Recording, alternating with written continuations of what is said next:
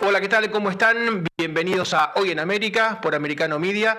Vamos a conocer ya mismo en el comienzo los títulos de este día viernes 12 de mayo. Es un día muy importante porque hay una gran expectativa en la frontera para saber, ahora que ha caído el título 42, cómo reacciona la gente. Hay decenas de miles de personas desde Tijuana hasta el final de Texas, hasta el Golfo de México, esperando para ver qué es lo que ocurre, cuál es la actitud de las autoridades norteamericanas. En tres años, con el título 42, se expulsaron de los Estados Unidos de manera inmediata, inímine, sin ninguna discusión, porque se trataba de una medida sanitaria, unas 3 millones de personas, 60% de ellos mexicanos, pero Después aparecieron muchísimos venezolanos, muchísimos cubanos, se ha prácticamente duplicado este tipo de inmigración, muchos nicaragüenses, mucha gente que venía desde las autocracias. ¿no? Hay condados fronterizos en Estados Unidos que han declarado la emergencia porque piensan que no van a poder dar abasto con lo que viene y todo esto ocurre en el marco de una semana donde se suscribieron 264 mil solicitudes de desempleo. Es decir, por mes casi un millón de personas se está acelerando, son 22 mil solicitudes de desempleo de subsidios más que la semana pasada. Se está acelerando este fenómeno. Bueno, en ese marco explota la migración. Vamos a hablar también, por supuesto, de China y de sus negocios en Latinoamérica, porque los está extendiendo de una manera vertiginosa. Vamos a analizar la situación de Brasil, pero también cómo se ha extendido en todo Latinoamérica. Está poniendo el pie en casi todos los países a un ritmo, a una velocidad que llama la atención y bueno, es muy interesante empezar a saber por qué ocurre esto. Y vamos a hablar también sobre los muros, ¿no? Porque el presidente Biden se niega a hablar de los muros, es más, dice que si el Parlamento, el Capitolio, llega a sacar una ley, a emitir una ley que tenga que ver con la extensión de los muros fronterizos con México, él directamente la va a vetar. Pero vamos a mostrar lo que pasa con los muros en todo el mundo, porque Europa de alguna manera está multiplicando los muros. Eh, está ocurriendo en Finlandia para frenar lo que puede ser una salida de Rusia, de mucha gente que no quiere participar, varones sobre todo de la guerra de Ucrania, está pasando en Ceuta, Melilla, territorio africano, donde España trata de frenar la inmigración, sobre todo marroquí, está pasando en Grecia, donde con los muros están frenando a los turcos que huyen de la inflación, de los problemas que hay, van a votar este domingo, hay una enorme incertidumbre en Turquía, y bueno, ha pasado en Belfast para separar a católicos de protestantes, ha pasado, por supuesto, con la Gran Muralla China durante siglos, pasa en Gaza y Cisjordania, donde los muros son muy importantes para contener una zona muy convulsionada, que a pesar de los muros y de los puestos fronterizos y de los controles, sigue habiendo atentados, misiles. Bueno, vamos a analizar qué pasa con los muros en el mundo y esta situación en Estados Unidos de negarse sistemáticamente a terminarlo, a una construcción que se había iniciado durante la presidencia de Donald Trump. Eh, vamos a estar con eh, Sánchez Berzaín, ¿verdad? ¿Ustedes me confirman? Ah, muy bien, tenemos eh, a Carlos Sánchez Berzaín. Doctor, ¿qué tal? ¿Cómo le va? mucho gusto, buen día, a sus órdenes. Doctor, expertos han analizado en el día de ayer eh, lo que está ocurriendo con las autocracias latinoamericanas que apoyan a Rusia. Han emitido ayer una serie de resultados muy, muy interesantes y nos gustaría que usted nos los resuma. Bien, el Interamerican Institute for Democracy y el Diario de las Américas han celebrado ayer un foro bajo el título de Las dictaduras de las Américas que apoyan la invasión de Rusia. Y este es un tema muy importante porque se trata de señalar primero a las dictaduras lideradas por Cuba, la dictadura más antigua de la región, 64 años, que tiene su plataforma principal en Venezuela, otra dictadura, y que controla como dictaduras satélites a la dictadura de Bolivia y a la dictadura de Nicaragua. Y las cuatro cuando Rusia ha producido la invasión, han apoyado y son aliados abiertos de Rusia, unos con voto directo, otros con abstenciones, pero todos ofreciendo su territorio y ofreciendo su estructura militar eh, como bases en América para Rusia. Y eso es muy peligroso. Nicaragua, Cuba, Venezuela se han armado y Bolivia también con equipamiento ruso. Y el dictador de Nicaragua ha llegado inclusive a ofrecer su territorio como base para los rusos. En Venezuela los rusos están operando una serie de radares y equipos militares que obviamente están dirigidos contra las democracias de la región y contra Estados Unidos. Entonces, en ese escenario, eh, Prisoners Defenders, eh, representada por su presidente Javier Larrondo, que trabaja el tema de los presos políticos en Cuba, ha presentado un informe de que hay más de 1.048 presos políticos en Cuba, que Cuba es el país que exporta un sistema de tortura y de esclavismo en el siglo XXI. El Foro Penal Venezolano, representado por el señor eh, Romero, Alfredo Romero, su presidente, ha mostrado cómo en Venezuela se ha institucionalizado el sistema de presos políticos eh, exportado por Cuba y operado por la dictadura cubana y que ha puesto además una cuestión que llaman la puerta giratoria, porque siempre tienen un promedio de 300 presos políticos, liberan unos, meten otros, pero además están utilizando el mecanismo de eh, detener arbitrariamente extranjeros, sobre todo ciudadanos estadounidenses, para después negociarlos por criminales que están presos en el sistema judicial americano, como ha pasado con los sobrinos del dictador Maduro. Bolivia tiene cerca de 258 presos políticos, lo ha demostrado y presentado ayer la señora Evasara Landó, que es presidente ejecutiva de la Fundación eh, Human Global Rights League, que se dedica a documentar eh, la persecución de los presos políticos en Bolivia, que además ha, presentado la información de que hay más de 9.000 exiliados en Bolivia. Y después eh, el, el expreso político alemán, un joven de 25 años que fue apresado por la dictadura de Ortega, Lester Alemán, eh, cuando tenía 23 y que ha venido a Estados Unidos entre los 222 liberados, junto con el periodista eh, Luis Galeano, han mostrado lo que es la atrocidad de los presos políticos, la tortura en Nicaragua y cómo después de haber liberado o, mandado al exilio, porque eso no es liberación, a 222 presos políticos, la dictadura de Ortega y Murillo ha tomado ya de nuevo otros 100 y sigue el mismo camino. Y si usted se fija, es lo mismo que pasa en Rusia. Rusia es también una dictadura, tiene presos políticos, tiene persecución y ha resultado muy importante el presentar esto porque este tipo de acciones desde el gobierno se llama terrorismo de Estado. El terrorismo de Estado se define como las acciones criminales, los delitos que se cometen desde un gobierno con el propósito de establecer miedo en la población para que ésta asuma conductas que de otra forma no serían posibles ni tolerables.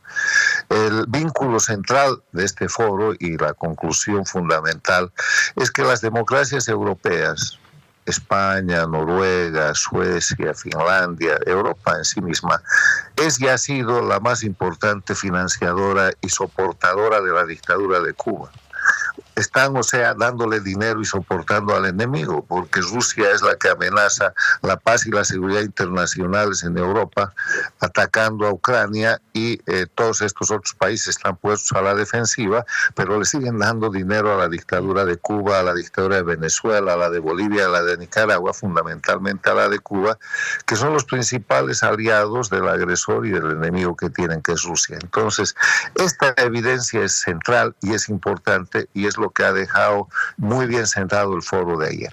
Y está claro que el canciller Sergei Lavrov, canciller de Putin, un ser tan tenebroso que todo el tiempo amenaza con una guerra nuclear, con que el mundo va a desaparecer, cuando vino a Latinoamérica, bueno, estuvo en Brasil, pero después fue a cada una de estas dictaduras, de estas autocracias, a sellar esos lazos, ¿no? Nada más y nada menos que el canciller, el jefe de la diplomacia de Putin. Mire, eh, y el hecho de que haya estado primero en Brasil no es una coincidencia, porque también hay que recordar que los gobiernos de Argentina con Fernández Kirchner, de Brasil con Lula, de Colombia con Petro, de Chile con Boric y de México con López Obrador son gobiernos paradictatoriales. ¿Qué quiere decir eso? Todos esos presidentes han llegado a esa posición con la ayuda, la maniobra y el soporte del socialismo del siglo XXI o del castrochavismo liderado por Cuba. Y eh, le deben de la posición a esos. Entonces dedican su política exterior a soportar, a disimular los crímenes y a sostener las dictaduras de Cuba, Venezuela, Bolivia y Nicaragua.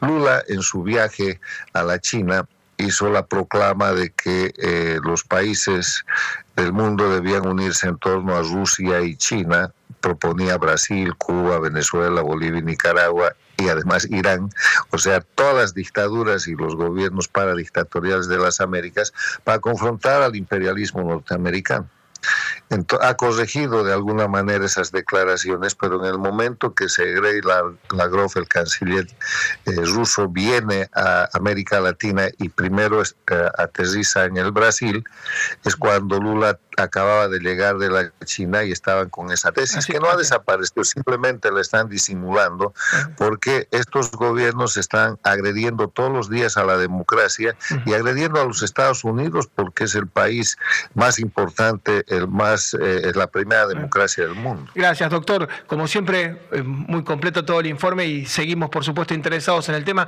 Un gran abrazo y gracias por su disposición. Gracias el doctor Carlos Sánchez Berzaín, ex ministro varias veces en Bolivia. Hacemos una pausa muy breve, ya regresamos en un minuto. La semana pasada se conoció una información con datos históricos. Por primera vez, los yuanes la moneda que utiliza China, se utilizaron más en el comercio exterior que los dólares. Esto no pasaba desde el pacto Bretton Woods, aproximadamente del fin de la Segunda Guerra, año 44, cuando se había tomado la divisa estadounidense como la moneda para el intercambio internacional. China ha logrado que Arabia Saudita, que es una potencia sunita, lo utilice, Irán, que es una potencia chiita, estuvieron enfrentados y ahora se han amigados gracias en parte a Pekín, también lo utilice, lo utiliza Brasil como segunda moneda, pero cada vez lo usa más para el comercio bilateral, que es enorme, es de más de 100 mil millones de dólares entre estas potencias del BRIC, ¿no? entre Brasil y la China, también usa yuanes Brasil. Argentina empezó a usar también yuanes, en su desesperación ha recurrido a swaps y utiliza los yuanes para importar mercadería desde China, y bueno, todo esto marca que China está tratando de ingresar de manera cada vez menos disimulada, más violenta. Siempre ese soft power, ese poder blando era disimularse y no mostrarse demasiado, pero con Xi Jinping ya en su tercer mandato cada vez se cuida menos o por lo menos ha dejado de lado las formas. Vamos a hablar con el doctor Carlos Federico Rucauf, ex vicepresidente de la Argentina, ex jefe de la diplomacia. Doctor, ¿cómo le va? ¿Qué tal? ¿Cómo les va? Muy bien. Bueno, ¿y qué tan preocupante es este avance de China en Latinoamérica? Es parte de una historia que ya hemos hablado con usted en repetidas oportunidades, anticipando lo que iba a ocurrir. Eh, China ha aprovechado los momentos históricos de Estados Unidos metido en otras cosas y ha ido avanzando primero en África, donde hizo un saqueo de sus recursos naturales, luego eh, en países vecinos con diversas características en Asia, no es lo mismo la relación que tienen obviamente con, con Myanmar, que es prácticamente una colonia china, que la que tienen con eh, la India, que es un país de eh, eh, la misma densidad poblacional que los chinos. en América del Sur ya hemos hablado de lo que ha sido su avance sobre Perú, sobre Argentina y sobre Brasil, rodeándola de puertos, y además créditos blandos en todo el mundo que empiezan a mostrar el primer problema para China, que ha sido la crisis de Bangladesh primero y ahora de países pequeños del Caribe y de algunos países africanos que no están en condiciones de repagar los préstamos que China les dio para colocar sus propios productos y para colocar su industria. Creo que es muy importante explicarle al mundo que China funciona hoy como eran las potencias coloniales de hace un siglo de la Unión Europea. Va, eh, lleva productos, deja eh, huecos en la sociedad en la que está y sobre todo eh, tiene una relación monetaria que empieza a ser también complicada para China. El segundo banco de la República Popular China empieza a tener problemas. Así es, y en Latinoamérica ahora está obsesionada por el litio, ¿no? Ellos son líderes en electromovilidad, son los que más autos eléctricos hacen en el mundo. En Argentina tienen minas, dejan el 2%, se llevan prácticamente todo, pero están de alguna manera interfiriendo en la vida del Perú, han sellado acuerdos con Bolivia, eh, es otro de los elementos a tener en cuenta futuro, ¿no? Sí, sobre todo porque Argentina debiera eh, negociar para que su litio sea utilizado en el territorio argentino para fábricas de baterías y autos. Nosotros tenemos un parque de fábricas automotrices que fue de las más importantes de América, eh, me refiero a América del Sur, junto con la de Brasil, pero si no nos eh, ponemos al día, si no nos vamos de los motores de combustión a tiempo y reconfiguramos la industria aprovechando que tenemos litio en cantidad, somos la segunda reserva de litio, pero mucho más fácil de extraer que el litio boliviano. En consecuencia, me parece eh, muy importante que los gobernantes que asuman el 10 de diciembre en mi país eh, sean capaces de negociar con las grandes potencias, no para que se lleven el litio en bruto, sino para que aquí vengan eh, fábricas que se sumen a las fábricas de autos argentinas o sean parte de las fábricas que aquí están trabajando en la industria automotriz. Si no, en 15 años más, nuestras fábricas habrán perdido gran parte de su personal con un daño terrible sobre esos trabajadores y empleados y serán solamente armadores de autopartes de eh, vehículos que vengan de China, de Estados Unidos o de la Unión Europea. Argentina tiene que ser muy cuidadoso en la negociación de sus recursos naturales, lo cual no quiere decir dejar de negociarlos, sino tener claro qué buscamos nosotros del mundo y tener claro qué busca el mundo de nosotros. El mundo está muy complicado ya seguramente luego entraremos en el tema Turquía, que es un tema que a mí realmente me parece muy, muy importante tenerlo en cuenta y anticiparlo. Yo anticipé a funcionarios argentinos antes de la guerra en Ucrania que esta podía ocurrir y que había que tomar medidas, no me hicieron caso. Bueno, ahora estoy diciendo públicamente en mi país que el domingo en Turquía hay elecciones que puede perder Erdogan y puede no aceptar el resultado, con lo cual tendríamos un conflicto de carácter financiero internacional muy grave en un país clave tanto para Estados Unidos como para China y Rusia. Así es, Recep Erdogan lleva dos décadas como presidente de un partido islamista, puede llegar a perder y muchos dicen que los rusos se están metiendo en Turquía en esta elección, que es una elección bastante desnaturalizada y que es como una caja de Pandora, que realmente Turquía está en un lugar Grecia le está construyendo un vallado para intentar frenar a los turcos que se están escapando. Está en un lugar absolutamente estratégico con un pie en Europa, un pie en Medio Oriente, pero el resultado, como usted dice, puede ser muy determinante. Sí, porque por primera vez aparece eh, una alianza de partidos alrededor, del partido del creador de la Turquía moderna, de Kemal Atatürk. Eh, ese partido ahora tiene posibilidades de ganar las elecciones y es un partido laico. Ustedes recuerden que eh, eh, Recep Erdogan, el actual líder, como usted dice, de hace ya dos décadas en Turquía, es un hombre que se ha aferrado al islamismo, a su propio islamismo, y desde allí ha logrado armar una estructura muy autoritaria con un fuerte control de las Fuerzas Armadas turcas, que son muy importantes. Turquía es un país clave eh, militarmente eh, por ser la puerta del Bósforo, por eh, el conflicto que hay en Ucrania respecto a la salida de cereales que tienen que pasar por ese estrecho y que además el acuerdo único que se hizo en exportación de cereales entre Ucrania y Rusia durante esta guerra fue porque Turquía lo articuló. Entonces, Turquía es un lugar clave y podría ocurrir que si Erdogan pierde por poco o tiene una elección empatada, niegue el resultado y empiece una crisis financiera. ¿Y esto por qué es tan importante para Sudamérica y sobre todo para mi país, para la Argentina? Porque si hay que ayudar a un país desde Washington, desde el Fondo Monetario Internacional y aún desde Beijing, Turquía es prioritario. Nadie quiere que se, estabilice Turquía y efectivamente en esta elección los rusos meten la mano, eh, son viejos este, articuladores en Turquía, tienen mucha gente ahí, pero también lo mete, lo mete China, y naturalmente ahí está eh, el tema de los 3 millones de sirios. Hay 3 millones de sirios que están exiliados en territorio turco que Erdogan impide que lleguen a la Unión Europea.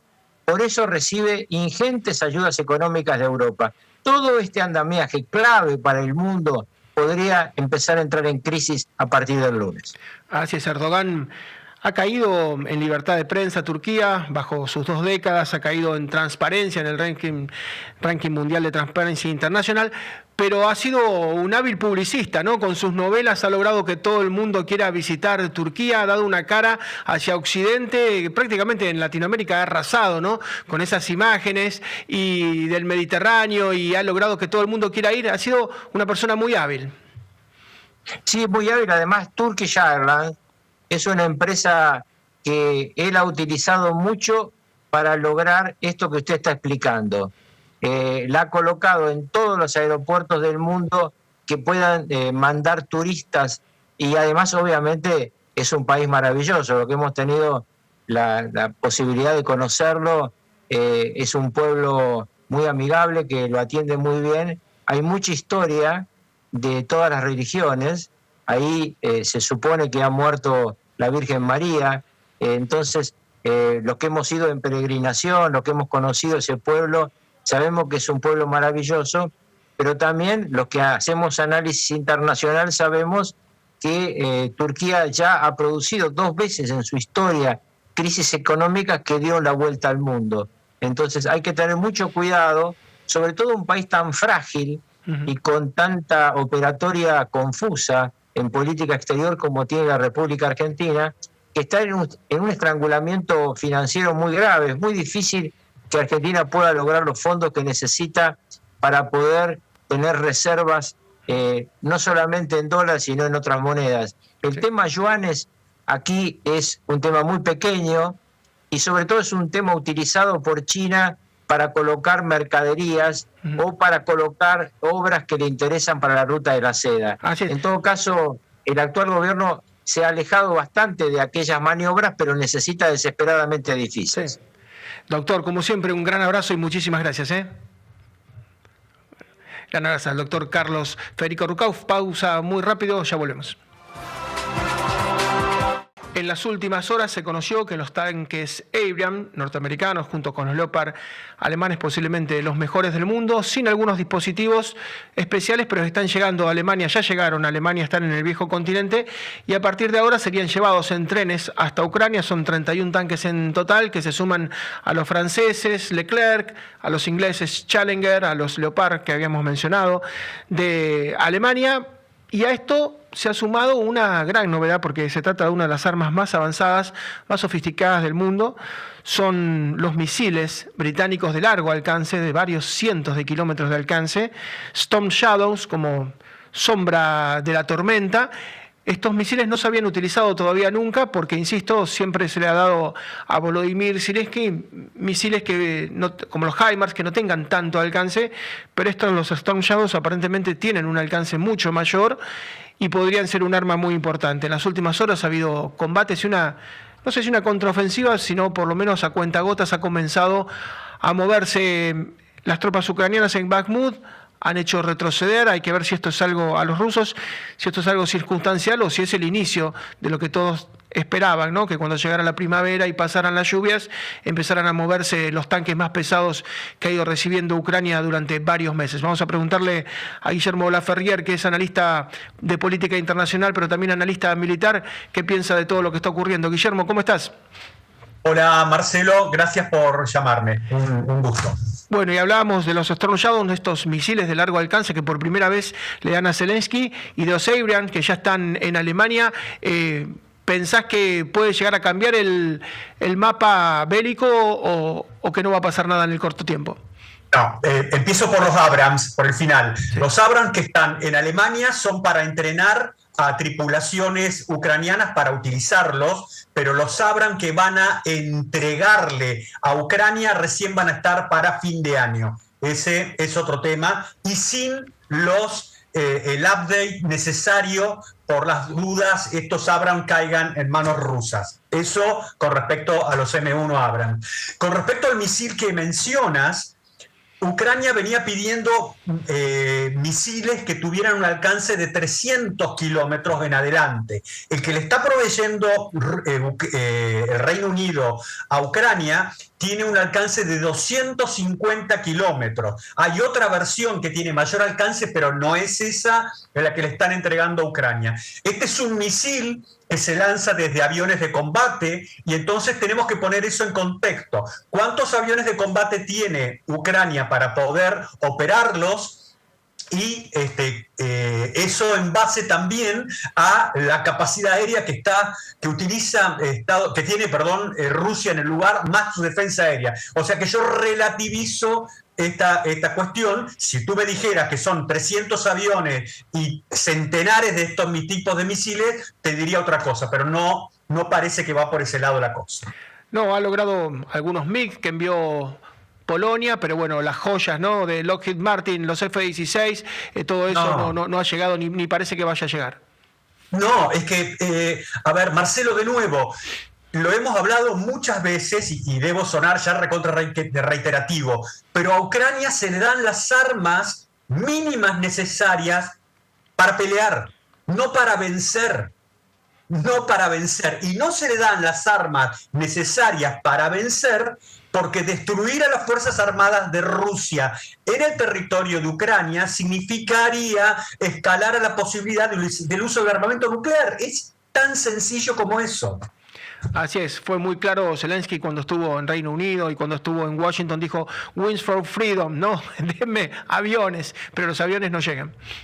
No, no van a llegar. Y con respecto a lo que tú hablabas al principio, al, introducirme respecto a la ofensiva, no están dadas las condiciones de terreno para operar con medios este, pesados todavía.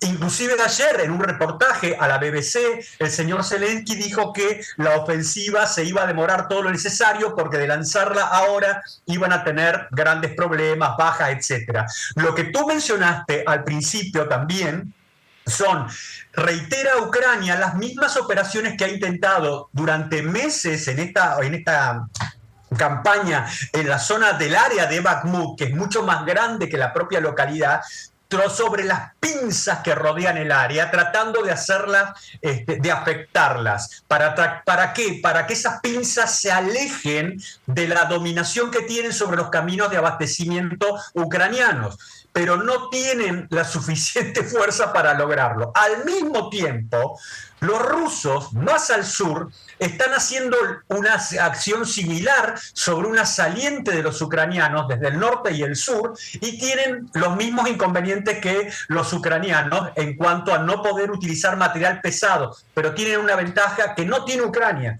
tienen sobrada capacidad de medios de apoyo de fuego y de munición. Y Ucrania no tiene ni la cantidad de bocas de apoyo de fuego, me refiero cañones, eh, sistemas de lanzadores de cohetes, menos de misiles, y la munición, que no es un tema que se me ocurre a mí, sino que está, este, lo ha sido dicho hasta el hartazgo por el secretario general de la OTAN y otros analistas, en el sentido de que la OTAN ha vaciado a niveles críticos sus depósitos de munición, Marcelo. Mm. Este es el combo en el cual esta guerra para Ucrania se está moviendo. Y como hombre de armas, eh, el hecho de que haya distintas cabezas, ¿no? Rusas está el ejército formal, está el grupo Wagner con Prigozhin, están los chechenos por su lado. ¿Esto es una ventaja de tener eh, como una hidra con muchas cabezas o esto es una desventaja porque puede llevar a confusión y vimos que de alguna manera hasta se han insultado públicamente unos a otros? No, yo creo que es un tema de, de, comunicación. A ver, ¿qué es lo que te quiero decir? Si, si vos ves cómo se presenta la guerra desde el punto de vista ruso, pareciera que los únicos que están peleando es la compañía privada esta de mercenarios de Wagner, ¿no es cierto? El resto de las Fuerzas Armadas rusas no existen. Y la realidad es que las fuerzas de la compañía Wagner están empeñadas en la conquista de la localidad de Bakhmut, nada más que la localidad de Bakhmut.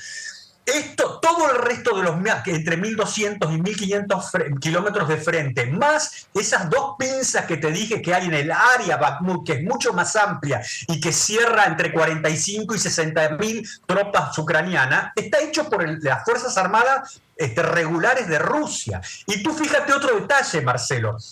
Cuando caiga Bakhmut, la localidad de Bakhmut, la PMC Wagner va a ser relevada y va a ser relevada por los chechenos.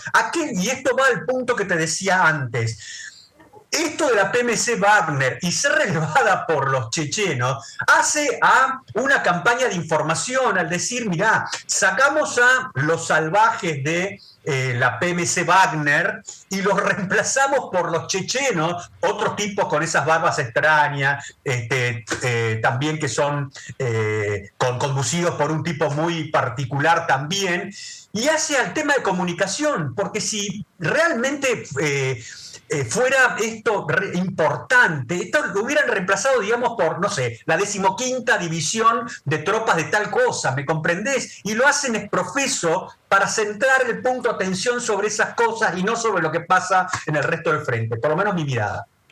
Bueno, y va, como decías de alguna manera, terminando la temporada de lluvia, se va consolidando el terreno. Vos ves que esto va a ir para, para largo, que esto hasta fin de año no le ves una solución y bueno, esta dosificación que va haciendo Occidente de, lo que podría de alguna manera acelerar, no, no lo está acelerando. Pero te doy, eh, doy dos cosas, y esto lo escribí hace unos pocos días. Hay, si vos escuchás el discurso de Putin el 9 de mayo, se ha endurecido. Está hablando ya de guerra abiertamente, de que hemos vencido al terrorismo en su momento y que estamos en eso otra vez. ¿A qué me refiero? La línea dura en Rusia, me parece, no digo que se esté imponiendo, pero está mostrando discurso y capacidad de, de guiar el esfuerzo. ¿Cuál es mi punto?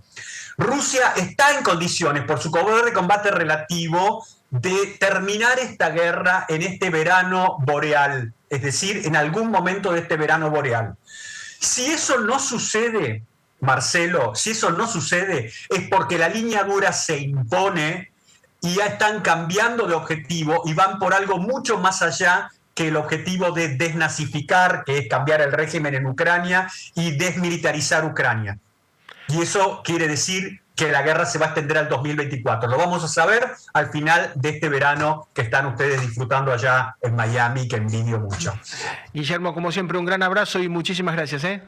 Por favor, a tus órdenes. Chau, chau. Gracias. El coronel Guillermo Laferrier, analista político, analista también militar y las informaciones, por supuesto, que son absolutamente contradictorias. Hay un triunfalismo cuando usted escucha a los ucranianos, pero en este caso un analista militar dice, mire, no hay que cantar victoria antes de gloria, va a llevar mucho tiempo, la OTAN le está dando con cuentagotas, le podría dar aviones para acelerar este proceso y no se los da, le podría dar eh, muchos más tanques de los que le da, usted calcule que van a llegar a Abraham 31 con suerte y a fin de año, entonces hay en torno, hay mucha pirotecnia en torno a esto de, de la ayuda real expresidente Donald Trump dijo, yo en 24 horas esto lo termino, en 24 horas yo siento las partes, eh, pero no hay ningún intento de mediación, ningún intento de que esto termine. Da la sensación de que no es que disfruten, pero que de alguna manera miran con parsimonia cómo se desangra la cuestión en el este de Europa y las medidas que toman desde el punto de vista del avance o no de las novedades en el frente son muy pero muy escasas. Pausa muy breve, la última, volvemos con el tramo final del programa.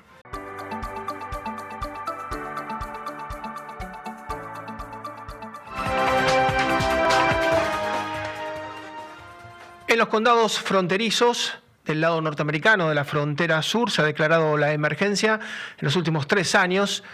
Hoy ha caído el título 42 y hay una enorme incertidumbre en esa zona. En los últimos tres años, gracias al título 42, se habían expulsado a un total de 3 millones de inmigrantes de manera prácticamente inmediata, inlímine, porque con la cuestión sanitaria no había que dar muchas explicaciones, ahora podrán de alguna forma pedir asilo, decir que son refugiados, que son perseguidos, se abre un trámite, van a estar del lado norteamericano esperando detenidos, retenidos en un lugar, pero se abre toda una situación que, por ejemplo, el alcalde del Paso de Texas dice, nos enfrentamos a lo desconocido. El presidente Trump en una reciente entrevista que le hicieron en CNN, dijo, tenemos 11 millones de indocumentados en Estados Unidos, pero después de esto, de que caiga el título 42, posiblemente vamos a pasar a unos 15 millones de indocumentados y creciendo. Él cree que va a haber unos 4 millones de personas que van a lograr ingresar a los Estados Unidos, por lo menos en los próximos dos años, hasta que se dé o no el cambio en los ocupantes y en el signo político de la Casa Blanca. Pero los muros han funcionado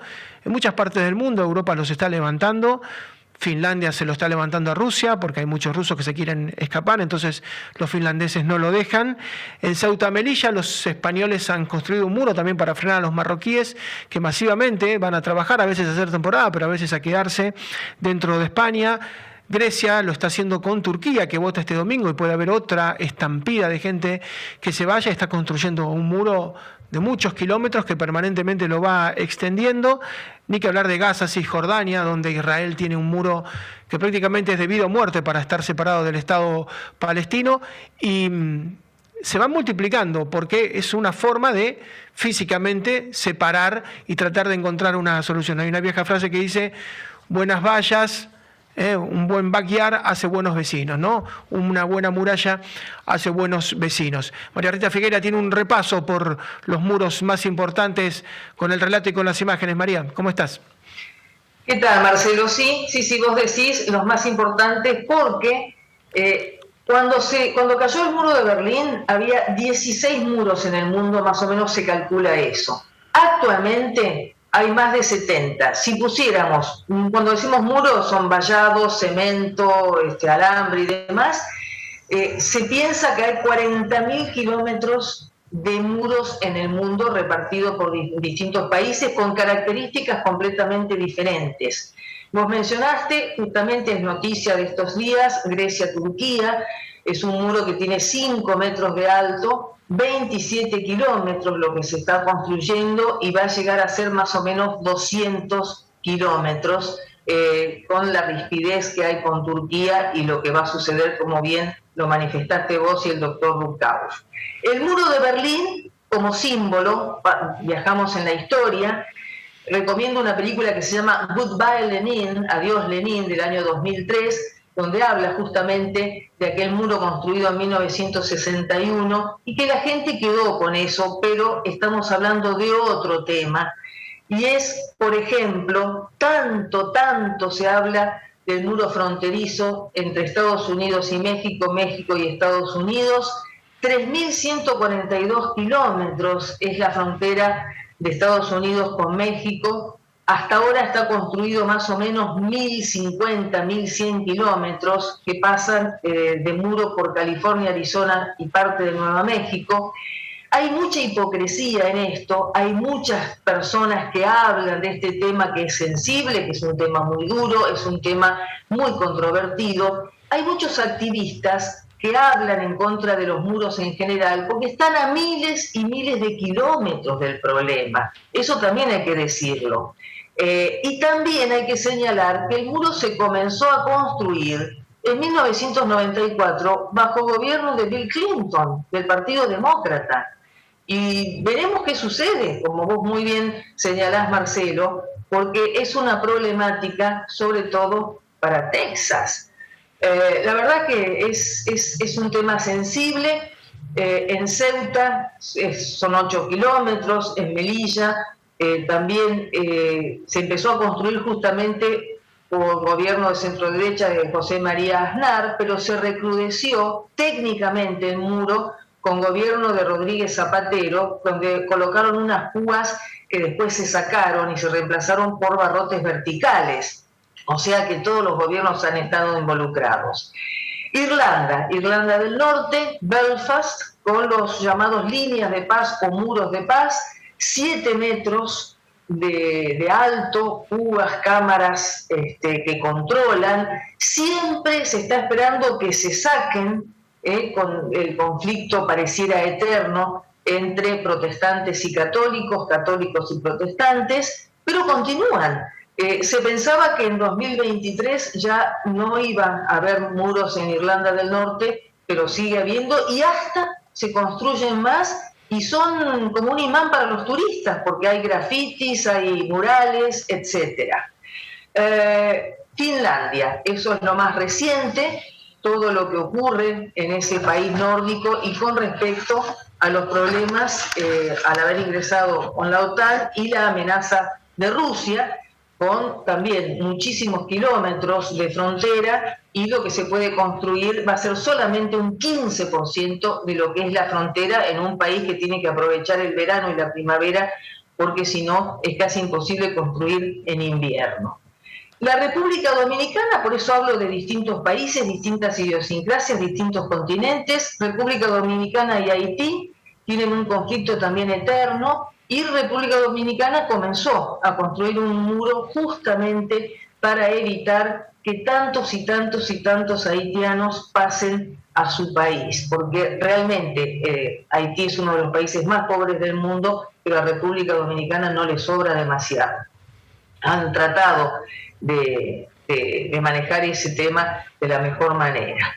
Eh, tenemos el caso de Chipre, en 1964 se definió la barrera que partió a los turcos chipriotas de los eh, griegos chipriotas, también se llamó línea verde en su momento, ahora hay paso libre.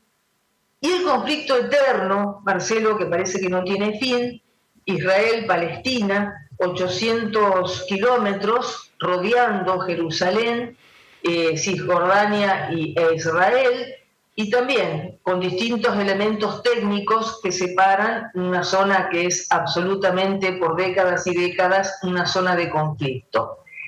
Y después tenemos las dos Coreas, que es distinto, es una zona desmilitarizada eh, de más o menos 4 metros, 4 kilómetros, perdón, de ancho, que es distinto, pero también marca una construcción realizada por el hombre, por el ser humano. Eh, quiero señalar algo que, salvando las distancias, sobre todo para esa mirada muy crítica sobre los muros, cuando digo muros reitero, ¿eh? con distintos aspectos técnicos, eh, los turistas amamos las ciudades amuralladas de la historia del medioevo, salvando las distancias. Eh, nos encanta estéticamente esas ciudades amuralladas, pero muchas veces criticamos lo actual. Y lo actual tenemos que ser serios porque, reitero, mucha gente que sale a manifestar está a miles de kilómetros del conflicto, no vive eso.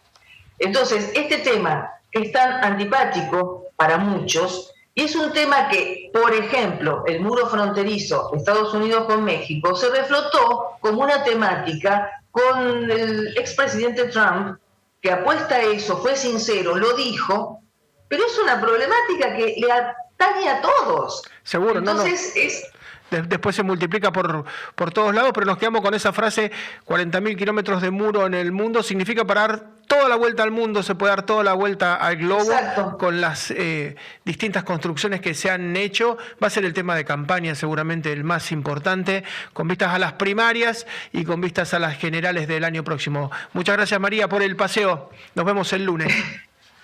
Claro que sí, chau, chau, hasta el lunes. Nos vamos a despedir hasta el lunes y decíamos, Hoy ha caído el título 42, el tema del muro va a estar presente en la campaña tanto en la interna demócrata como en la interna republicana y ni que hablar después cuando se dé la elección general. El tema recién, recién comienza. Nos vamos hasta el próximo lunes. Muchísimas gracias por la atención. This podcast is a part of the C-Suite Radio Network. For more top business podcasts, visit c-suiteradio.com.